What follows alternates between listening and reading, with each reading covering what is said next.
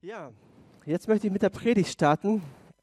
Wir starten heute mit einer neuen Predigtreihe für diesen Monat und wir schauen uns den ersten Petrusbrief an. Für alle, die ihn noch nicht gelesen haben, oder ich möchte generell ermutigen, diesen Brief auch zu Hause mal zu lesen, weil der ist auch nicht so lang. Und äh, da stehen wirklich richtig gute Dinge drin, wichtige Wahrheiten für uns. Und die Predigtserie nennt sich Besonders.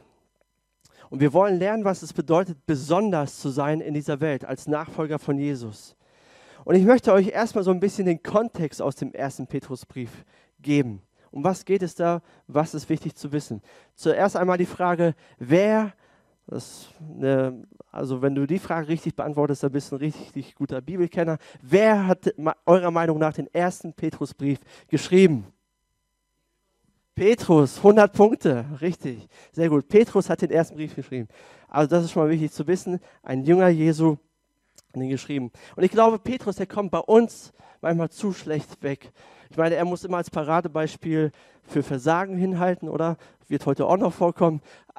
Aber oft wird dann auch gesagt, er war ein ungebildeter Fischer. Aber Gott hat ihn trotzdem gebraucht und obwohl er keine, keine Bildung hatte. Aber nur weil er nicht auf einer Uni war oder eine formelle Bildung hatte, bedeutet das nicht, dass er nicht klug war oder weise war. Petrus war ein erfolgreicher Geschäftsmann als Fischer. Er hatte ein Unternehmen aufgebaut. Er war nachher ein unglaublicher Leiter für die erste Kirche. Er hat viel Leidenschaft und er war mutiger als alle anderen. Auch geht es in seinem Brief um komplexe theologische Fragen, die er beantwortet. Er schreibt an Christen, die verfolgt werden, die Schwierigkeiten haben.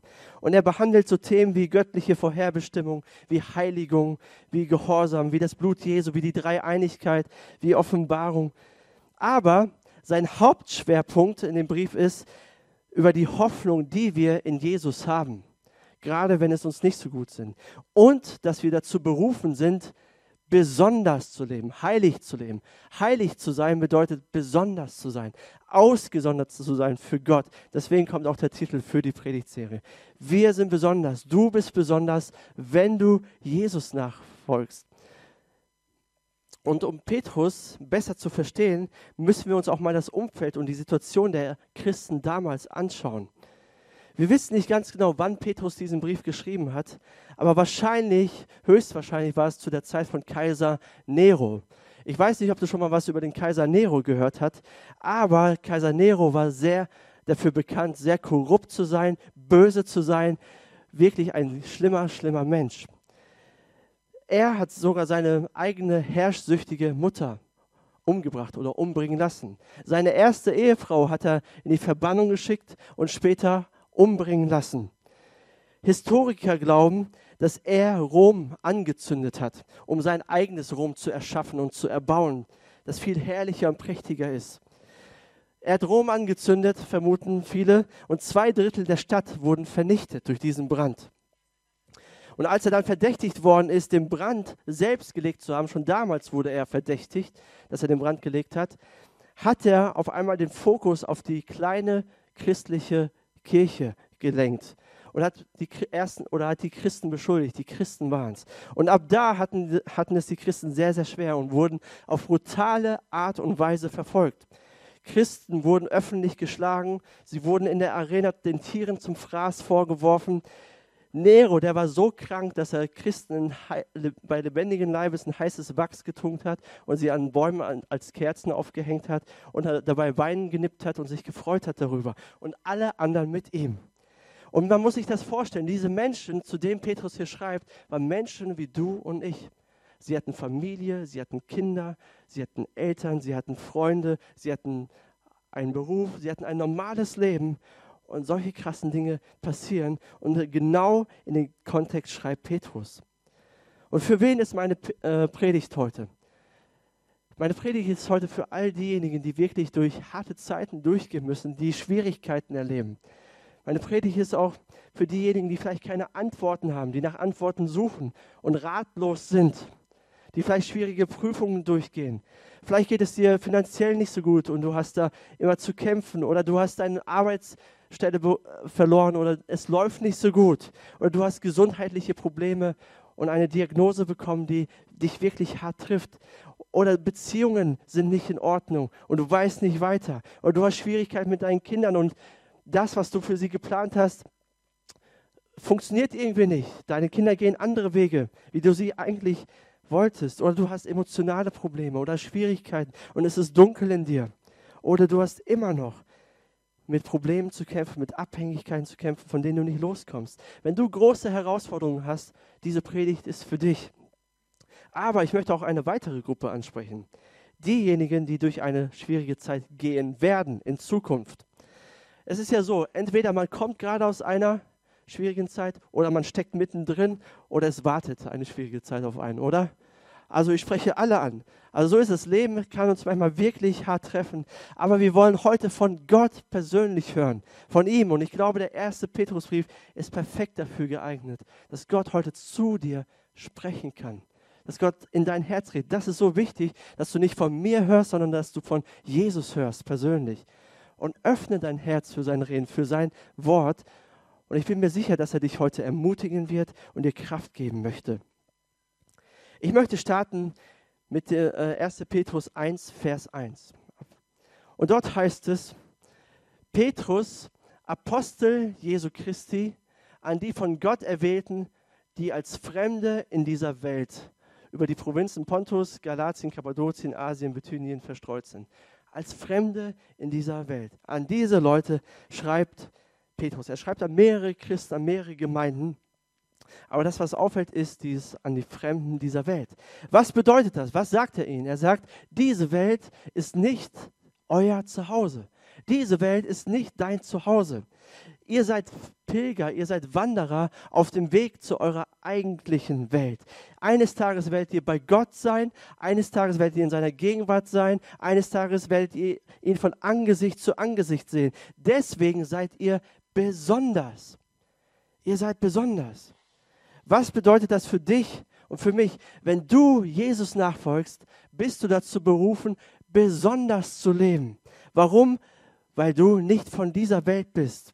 Du hast eine andere Moral, du hast andere Lebensziele, du hast and einen anderen Glauben. Du sollst eine besondere Mutter sein, ein besonderer Vater, ein besonderer Ehemann und eine besondere Ehefrau. Das ist deine Berufung. Dein Verständnis von Liebe, von Kindererziehung, von, von Beziehungen zu anderen Menschen ist eine andere als das, was wir hier in dieser Welt finden. Du bist anders, wenn es darum geht, äh, zu vergeben, weil du besonders bist. Du bist besonders oder sollst besonders mit deinem Geld umgehen, mit deinen Finanzen umgehen. Warum? Weil diese Welt nicht dein Zuhause ist. Du gehst besonders mit deiner Zeit um. Warum? Weil diese Welt nicht dein Zuhause ist. Diese Welt ist nicht deine Welt. Um es platt auszudrücken, wir sind von einer anderen Welt. Hört sich komisch an, aber so ist es. Und in Herausforderungen ist diese Wahrheit ein richtig großer Trost und bringt uns richtig Hoffnung. Und heute werden wir sehen, dass du in deinen schwierigsten Momenten einen besonderen Glauben haben kannst, weil diese Welt nicht dein Zuhause ist.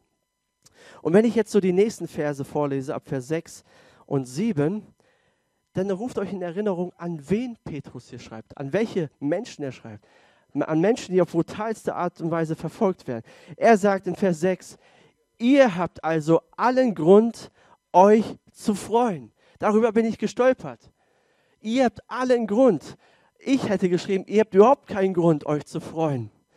Hey, bei diesen krassen Dingen, die sie erleben, hat man doch keine Freude, oder? Und er schreibt ihnen, ihr habt also allen Grund, euch zu freuen. Und dann geht er noch einen Schritt weiter und sagt, und zu jubeln. Und zu jubeln. Auch wenn ihr jetzt nach Gottes Plan für eine kurze Zeit Prüfungen verschiedenster Art durchmachen müsst und manches Schwere erleidet fällt euch auf, was er schreibt oder was er nicht schreibt. Er schreibt nicht, ihr geht durch Schwierigkeiten und Gott soll euch die Schwierigkeiten wegnehmen. Er soll es euch leicht machen, dass es alles rosa-rot ist und dass ihr keine Schwierigkeiten habt. Nein, Gott, äh, Petrus sagt, ihr werdet Schwierigkeiten erleiden und durch manche Schwere gehen nach Gottes Plan. Aber es ist nur für eine kurze Zeit und ich möchte euch Freude geben. Und jetzt schreibt er in Abvers 7, was das Ziel von diesen Prüfungen sind, verschiedenster Art. Er sagt, diese Prüfungen geben euch Gelegenheit, euch in eurem Glauben zu bewähren. Genauso wie das vergängliche Gold im Feuer des Schmelzofens gereinigt wird, muss auch euer Glaube, der ja unvergleichlich viel wertvoller ist, auf seine Echtheit, sag mal Echtheit. Echtheit, das ist das Wort hier. Echtheit geprüft werden. Und wenn dann Jesus Christus in seiner Herrlichkeit erscheint, wird eure Standhaftigkeit euch Lob, Ruhm und Ehre einbringen. Er schreibt, Prüfungen sind dazu da, um herauszufinden, ob dein Glaube echt ist oder unecht ist. Ob dein Glaube standhaft ist oder nicht. Und wenn es einen echten Glauben gibt, dann gibt es auch einen unechten Glauben, oder? Dann gibt es einen falschen Glauben. Und das macht mein Herz wirklich traurig, dass es so viel falschen Glauben in unserem Land gibt, in unserem christlichen Land. Viele behaupten, sie sind Christen, aber wenn man dann das Leben anschaut, ist nicht viel vom Christentum zu erkennen. Nicht mehr von, viel von dem Leben, von den Werten, die Jesus uns vorgelebt hat. Der Glaube ist nicht echt. Und Menschen belügen sich selbst. Und ich bete so sehr, dass du dich nicht selber belügst, dass du sagst, ich bin Christ und ist auch alles gut, aber du lebst nicht wirklich das Christentum. Du lebst, du folgst Jesus nicht wirklich nach, weil das ist unechter Glaube. Und das ist auch mein erster Punkt. Prüfungen offenbaren deinen unechten Glauben. Und ich möchte euch drei Arten von unechten Glauben mitgeben. Und vielleicht findest du dich auf der einen oder anderen Weise wieder.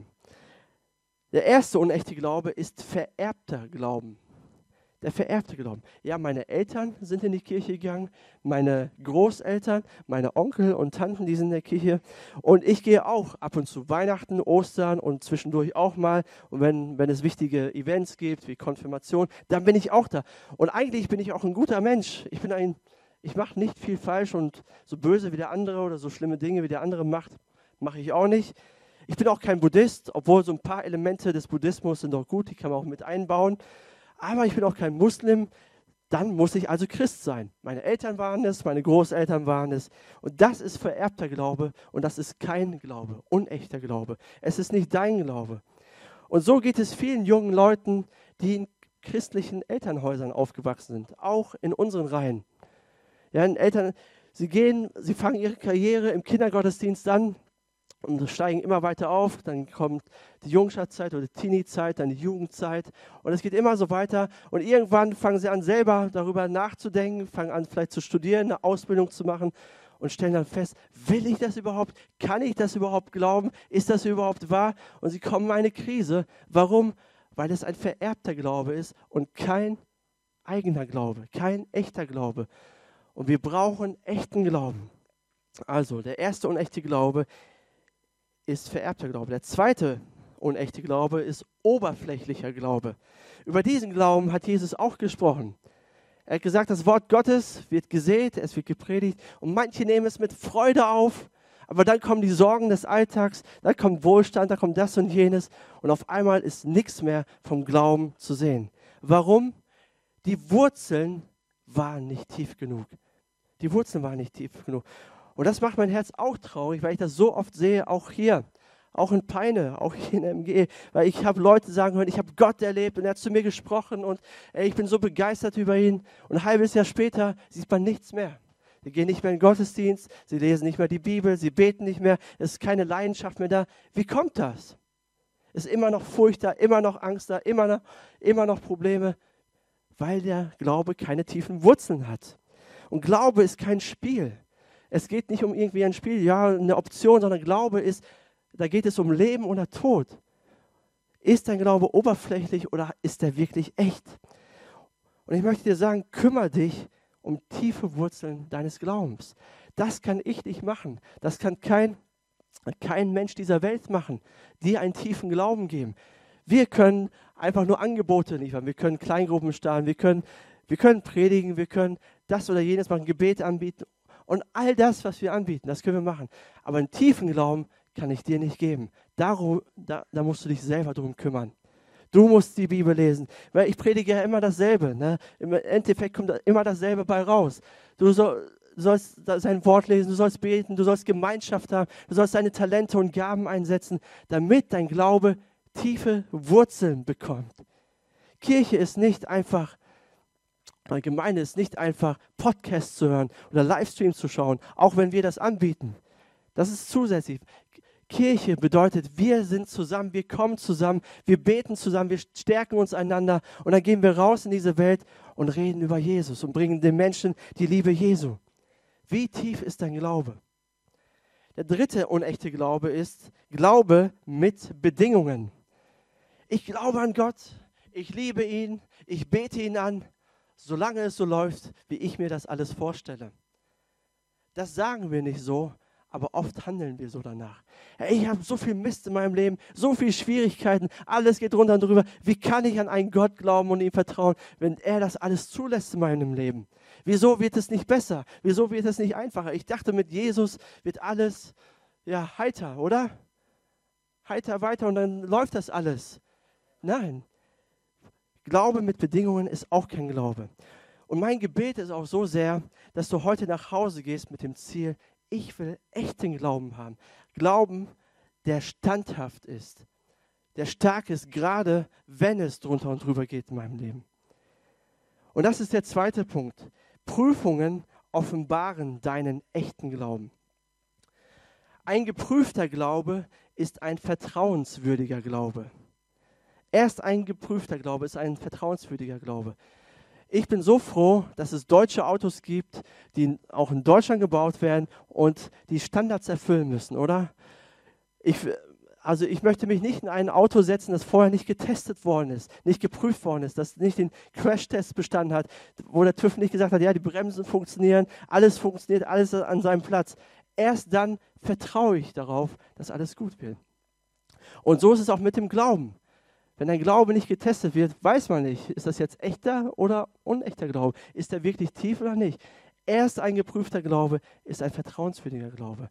Und von Zeit zu Zeit erleben wir das. Und auch der Glaube von Petrus wurde auf härteste Weise von Gott geprüft. 25 Jahre bevor Petrus diesen Brief schreibt, sagt Jesus zu ihm in Lukas 22, Vers 31 bis 32.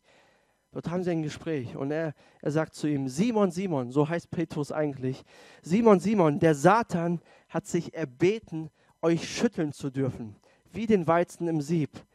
Ich aber habe für dich gebetet, dass du deinen Glauben nicht verlierst. Das ist auch ein großer Trost, dass Jesus für uns betet. Wenn du dann umgekehrt und zurechtgekommen bist, stärke den Glauben deiner Brüder. Das ist eine Prophetie auf, äh, auf die Kreuzigung, auf das, was da passiert. Und auch auf was, äh, was danach mit Petrus passiert.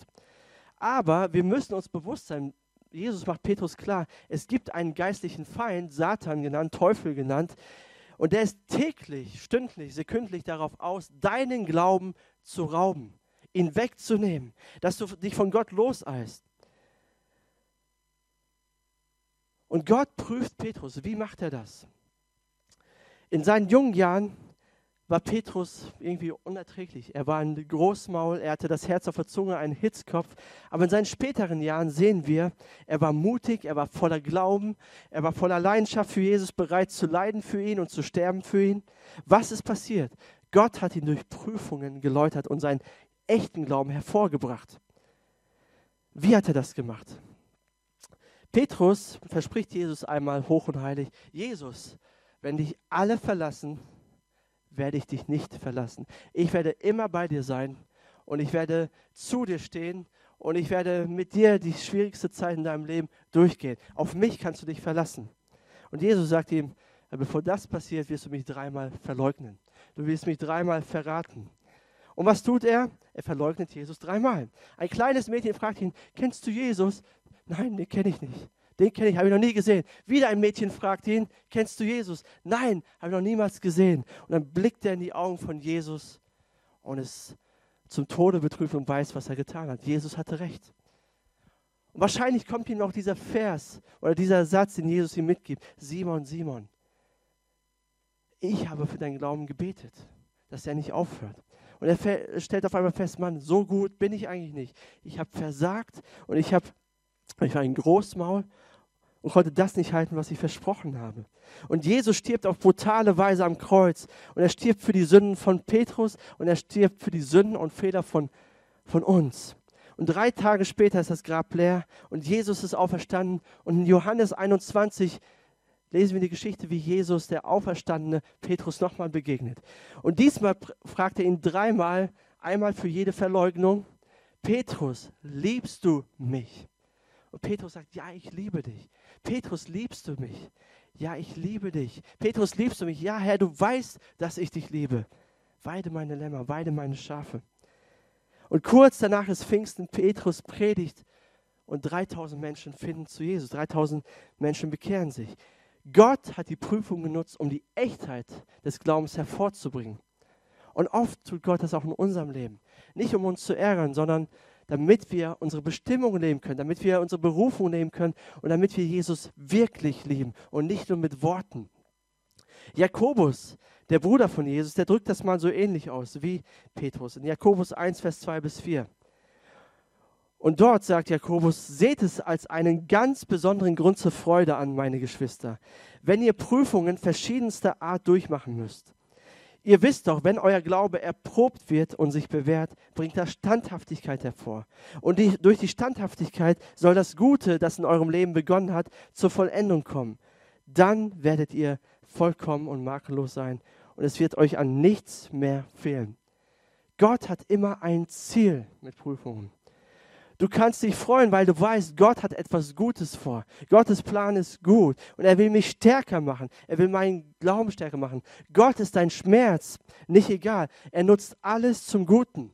Er ist für dich, er liebt dich immer und er ist immer gut und bei dir. Also Prüfungen offenbaren unseren echten Glauben. Der dritte und letzte Punkt ist, Prüfungen ziehen dich näher zu Gott, ziehen dich näher zu Jesus. In 1. Petrus 1, Vers 8 bis 9 sagt er, bisher habt ihr Jesus noch nicht mit eigenen Augen gesehen und trotzdem liebt ihr ihn. Ihr habt ihn nicht gesehen, aber ihr liebt ihn. Ihr vertraut ihm, auch wenn ihr ihn vorläufig noch nicht sehen könnt. Daher erfüllt euch schon jetzt eine überwältigende, jubelnde Freude. Eine Freude, die die künftige Herrlichkeit widerspiegelt. Und hier fällt auch schon auf, er kann diese Freude, die Gott uns gibt, gar nicht beschreiben. Dafür gibt es keine Worte. Deswegen steigert er das immer.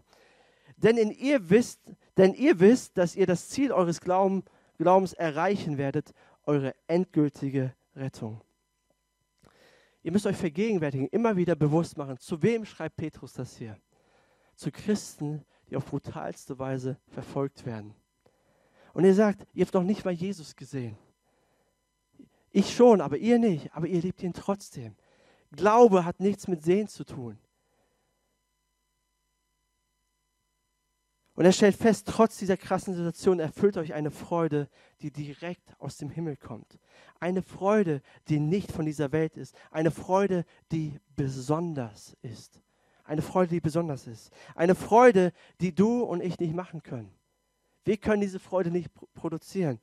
Wir können dem anderen auch nicht sagen, wenn er mitten in der Krise ist, ja, freu dich doch mal. Das geht nicht. Das kann nur Gott machen. Diese Freude gibt uns Frieden und Zuversicht in den schwierigsten Situationen unseres Lebens. Obwohl du trauerst, obwohl es weh tut, obwohl du Angst hast, obwohl es dunkel ist, kannst du diese herrliche, diese jubelnde, diese göttliche Freude haben, aber nur durch Jesus. Und Petrus schreibt dann, der Lohn ist die endgültige Rettung, ist Gott selbst, seine Gegenwart selbst. Kein Leid ist umsonst. Das ist das Evangelium. Das Evangelium ist die gute Nachricht von Jesus, von Jesus, wie er uns rettet. Die gute Nachricht ist nicht, dass Gott dich vor Prüfungen bewahrt oder dass Gott dich vor Prüfungen rettet. Die gute Nachricht ist, dass Gott uns von unseren Sünden, von unserer Schuld, von unserem Versagen rettet, so wie bei Petrus auch. Dass wir ihn brauchen dass er, wir Vergebung brauchen, Rettung brauchen. Das ist das Evangelium. Gott hat niemals gesagt, ich befreie euch von allen Schwierigkeiten. Ihr werdet niemals mehr krank sein. Ihr werdet niemals mehr äh, finanzielle Schwierigkeiten haben. Ihr werdet nie mehr mit schwierigen Personen auf Arbeit zu tun haben. Ich werde euch davor bewahren. Das hat Gott niemals gesagt. Gerade im Gegenteil. Jesus sagt in Johannes 16, Vers 33, ich habe euch alles gesagt, damit ihr in mir Frieden habt. In der Welt werdet ihr hart bedrängt. Doch ihr braucht euch nicht zu fürchten. Ich habe die Welt besiegt. Das ist doch meine Verheißung. Habe ich noch nicht so oft gehört, dass Christen die proklamieren und zitieren. In der Welt werden wir hart bedrängt. Aber das hat Jesus gesagt. Und gerade in harten Zeiten sollst du lernen, dich abhängig von Gott zu machen, weil er ist der Einzige, der dir helfen kann und der dich trägt und der bei dir ist. Wenn du verletzt bist, dann suche ihn. Wenn du nicht mehr weiter kannst und verzweifelt bist, bist bete zu ihm. Ja, vielleicht denkst du, ja, ich brauche Gott nicht, mir geht es gut. Ich glaube, Gott in seiner Liebe lässt es manchmal zu, dass wir gerüttelt werden dass Prüfungen kommen, damit wir feststellen, wir brauchen Gott. Er ist der Einzige, den wir brauchen. Wenn du Dinge erlebst, wo du merkst, jetzt kann keiner mehr helfen, wenn du keine Hoffnung mehr hast und du feststellst, nur er kann noch meine Hoffnung sein. Und dann merkst du, wie seine Kraft in dem Schwachen mächtig wird. Und du erlebst eine Freude und einen Frieden, der übernatürlich ist, der nicht selbst produziert ist. Und du stellst fest, dass Gott alles ist, was du brauchst. Weißt du, Gott gibt dir nicht das, was du willst, aber er gibt dir immer das, was du brauchst. Gott gibt dir nicht, was du willst, sondern er gibt dir immer das, was du brauchst. Wenn du betest, darfst du sicher sein, er wird dir das geben, was du nötig hast, was du brauchst. Und ich möchte mit einer Geschichte enden aus unserer, aus unserer Familiensituation, die uns auch persönlich betrifft, auch Christine und mich und unsere Familie, unsere ganze Familie, die letzten Monate. Es geht um meinen Schwiegervater. Kalli nennen wir ihn. Karl-Heinz heißt er. Und er hat mir die Erlaubnis gegeben, äh, die Geschichte zu erzählen, darüber zu sprechen. Und er ist dieses Jahr, im, ja, er ist dieses Jahr 60 geworden. Und das war schon schwer zu fassen für ihn. Und, äh, aber ein, eine Woche oder zwei Wochen später hat er auf einmal bemerkt, dass er Urin im Blut hat, ist dann sofort zum Arzt gegangen und es wurde bösartiger Blasenkrebs bei ihm festgestellt. Und das hat ihm natürlich den Boden aus, äh, unter den Füßen weggezogen. Das, also alles, alles, woran er geglaubt hat, ist auf einmal zusammengebrochen. Das, das Schlimmste, was passieren konnte, ist auf einmal zusammengebrochen. Und auch als Familie hat uns das sehr mitgenommen. Und wie gesagt, wenn man so eine Diagnose bekommt, kann man unterschiedlich reagieren. Du kannst einmal so reagieren, dass du sagst, ich habe keine Hoffnung mehr, ich weiß nicht mehr weiter und du verfällst in Selbstmitleid. Oder du klammerst dich an Gott und du stellst fest, er ist alles, was ich brauche. Und mein Schwiegervater hat sich für das Zweite entschieden. Er hat gesagt, er hat gesagt, ich klammer mich an Gott. Ich hoffe auf Gott. Und das ist so krass. Sein Glaube ist in dieser kurzen Zeit so stark gewachsen und so echt geworden. Eins bis zwei Wochen später, nach, die, nach dieser Diagnose, hat er gesagt, ich will mit Jesus festgehen und ich lasse mich taufen. Gott hat zu ihm gesprochen. Auf einmal fängt er an, die Bibel zu lesen und merkt, wie die Bibel zu ihm spricht. Deswegen sage ich immer, lest die Bibel. Die Bibel. Durch die Bibel will Gott zu euch reden. Und auf einmal er, bekommt er Verse, kommt er Abschnitte von Gott. Er, er fängt auf einmal an, sich mit seinem christlichen Glauben zu beschäftigen, liest christliche Literatur. Er fängt an, glaubensvolle, die glaubensvollsten Gebete zu beten, die ich je gehört habe. Und man merkt, er hofft auf Jesus. Und er ist jetzt dreimal operiert worden und beim dritten Mal dachten wir, okay, das ist jetzt nur, mal, nur noch zur Sicherheit und nochmal zum Gucken. Aber beim dritten Mal wurde wieder etwas entdeckt. Wieder bösartige Krebszellen. Und das hat ihm wieder den Boden unter den Füßen weggezogen, weil er dachten, okay, jetzt sind wir durch. Und warum muss das sein? Und obwohl wieder Tränen geflossen sind, obwohl wir wieder nicht, nicht verstanden haben, Gott, was ist denn los? Was ist Warum ist das so? Hat er sich wieder entschieden, ich halte an Jesus fest. Ich vertraue ihm. Ich werde mit ihm da durchgehen. Und gerade in dieser Zeit ist noch gar nicht so lange her, zwei, drei Wochen, schenkt Gott ihm einen Psalm, Psalm 116, der zu ihm gesprochen hat und der ihn so ermutigt hat. Und ich möchte ein paar Verse äh, vorlesen und ich hoffe, dass dieser Psalm dich auch ermutigt, dass er dich stärkt und du merkst, Gott ist alles, was ich brauche. Und dort heißt es, ich liebe den Herrn, denn er hat mich gehört, als ich laut zu ihm um Hilfe flehte. Ein offenes Ohr hat er mir geschenkt Darum will ich mein Leben lang zu ihm rufen. Der Tod hatte seine Arme schon nach mir ausgestreckt. Das Totenreich warf seine Schatten voraus.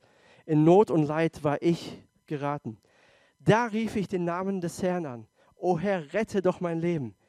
Gnädig und gerecht ist der Herr. Ja, voll Erbarmen ist unser Gott. Der Herr beschützt die Hilflosen. Ich war schwach, doch er hat mich gerettet. Komm wieder zur Ruhe, meine Seele denn der Herr hat dir Gutes erwiesen. Ist das nicht ein großartiger Psalm? Und er ist für dich. Komm zur Ruhe, meine Seele. Finde Ruhe in Gott. Und das kannst nicht du machen. Das, das passiert dir, wenn du sagst, Jesus, du bist alles, was ich brauche. Komm in mein Leben. Ich möchte dir alles geben. Ich möchte dir vertrauen in meinen schlimmsten Situationen. Und wir müssen Folgendes verstehen. Unser Glaube ist nicht begründet in dem, was wir sehen, sondern wir sehen Jesus nicht, aber wir lieben ihn trotzdem, weil er uns überströmende, jubelnde Freude gibt weil er uns echten Glauben gibt. Wenn uns eine Not begegnet, das tut weh, weil es real ist. Wir, sind, wir, wir bekommen Angst, wir haben Furcht, weil wir Menschen sind. Wir haben das, das passiert bei uns. Aber zur gleichen Zeit vertrauen wir Gott und er ist so gut und er überströmt uns mit seiner Liebe, mit seiner Freude, mit seinem Frieden. Denn, warum macht er das? Weil du besonders bist, besonders in seinen Augen. Du bist nicht von dieser Welt. Du bist von Gottes Welt. Deswegen kannst du ihm vertrauen. Und er will echten Glauben. Wenn du hier bist und alles geht runter und drüber in deinem Leben, dann darfst du wissen, Jesus liebt dich. Mach einen Schritt auf ihn zu. Er hat schon tausend Schritte auf dich zu, zugemacht. Am Kreuz hat er bewiesen, wie sehr er dich liebt, dass er bereit ist, sein Leben für dich persönlich hinzugeben. Und er möchte dir sagen, du erlebst Prüfungen nicht, weil du besonders schlecht bist oder weil du besonders was falsch gemacht hast. Wir machen alle Fehler. Wir haben alle unsere, wir, wir sündigen alle. Du erlebst Prüfungen, weil er etwas Gutes daraus machen will. Und du erlebst Prüfungen, weil du in einer kaputten Welt lebst, die voller Not ist, voller Sorgen, voller Krankheit, voller schlimmer Dinge. Aber jede Träne, und das darfst du wissen, jede Träne, die du weinst, wird in einem in einer jubelnden Freude, in einem Lachen verwandelt werden, in Herrlichkeit verwandelt werden. Er wird dich stärken, kein Leid ist umsonst, er ist bei dir und du hast Hoffnung, weil Jesus alles, alles für dich gegeben hat. Vertraue ihm. Amen. Lass uns zusammen beten.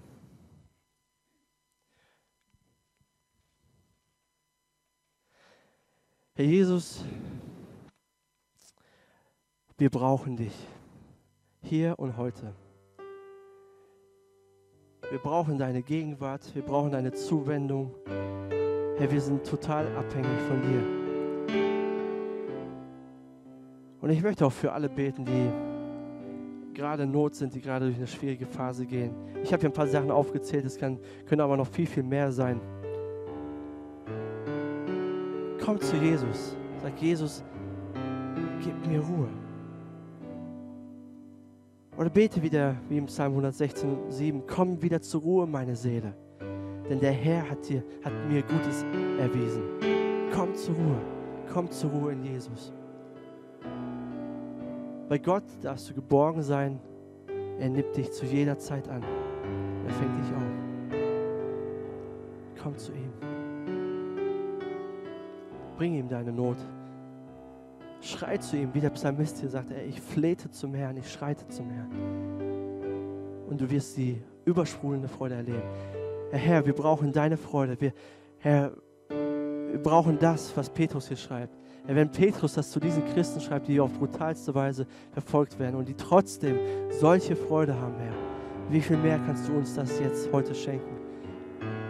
In unserer Zeit, Herr. Wir brauchen das. Wir brauchen Herr, wir wollen nicht, wir wollen, wir wollen keine Maske aufsetzen, sondern wir wollen echt sein vor dir. Herr, gib uns diesen Frieden, dass unser Herz zur Ruhe kommt. Danke, dass du hier bist. Und ich möchte auch eine zweite Gruppe ansprechen. Ich habe von unechtem Glauben, von falschem Glauben erzählt. Vom vererbten Glauben, vom oberflächlichen Glauben und vom Glauben mit Bedingungen. Vielleicht hast du dich in dem einen oder anderen Punkt wiedergefunden. Und das ist gut, dass du dich da wiedergefunden hast, weil jetzt kannst du umkehren, jetzt kannst du umdenken. Und ich möchte dich herausfordern. Wenn du sagst, ich habe unechten Glauben, ich, ich folge Jesus nicht wirklich nach, ja, ich bin ein bisschen, vielleicht ein bisschen religiös und mache das oder jenes. Aber ich will diesen echten Glauben haben. Ich möchte Jesus wirklich nachfolgen. Dann möchte ich gerne für dich beten. Wenn du sagst, ich möchte echt, ich habe keinen echten Glauben, ich möchte echten Glauben haben. Während alle Augen geschlossen sind, streck mal gerade deine Hand nach oben, damit ich für dich beten kann. Wer ist hier, der sagt, ich möchte Jesus nachfolgen? Ich möchte diesen echten Glauben haben.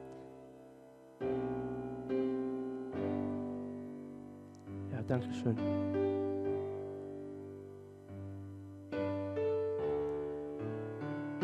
Ich werde jetzt einfach ein Gebet sprechen. Du kannst es für dich persönlich in deinem Herzen nachsprechen. Jeder, auch, auch wenn du dich nicht gemeldet hast, aber du gesagt hast, ja, ich möchte aber diesen echten Glauben haben, mach das auch für dich. Es kommt auf dein Herz an, auf, auf, ja, darauf, wie du es meinst. Ich bete und du kannst einfach dein eigenes Gebet daraus machen oder es einfach nachsprechen für dich. Jesus, danke, dass du mich liebst.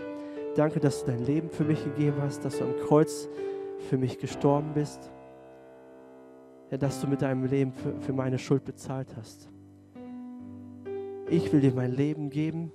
Ich will dir ja, all meine Fehler, all meine Vergangenheit, all das, was mich belastet, will ich dir geben. Und ich will ab heute lernen, dir nachzufolgen.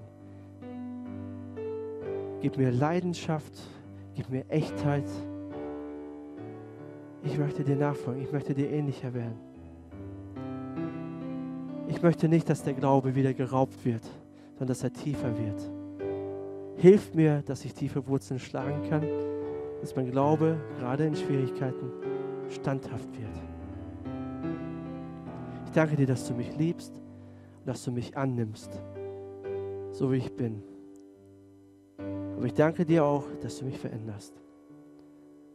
Sei mein Herr, sei mein Chef, regiere du meinem Herzen. Wir beten das im Namen des Vaters, des Sohnes und des Heiligen Geistes. Amen. Sag mal laut Amen. Guck mal, die Sonne ist raus. Und ähm, ja, wir haben heute Erntedankfest und wir wollen das auch gebührend feiern. Wir haben im Anschluss eine kleine Suppe vorbereitet, also geht noch nicht weg. Äh, habt Gemeinschaft mit den Leuten, esst eine schöne Suppe, bleibt da. Dann möchte ich noch ansagen, dass wir am 19. Oktober einen Lobpreisabend haben. Um 19.30 Uhr wieder hier in diesen Räumlichkeiten. Seid dabei. Wir wollen einfach Lieder singen. Wir werden uns mehr Zeit für Lieder singen und wir werden kurzen Input hören eine kurze, oder eine kurze Predigt und dann auch Zeit für Gebet haben. Das ist immer eine richtig gute Zeit, um, ja, um Gott zu erleben, um in seine Nähe zu kommen. Am 19. Oktober um 19.30 Uhr. Und jetzt möchte ich noch für euch beten und auch für das Essen beten. Ihr dürft gerne aufstehen.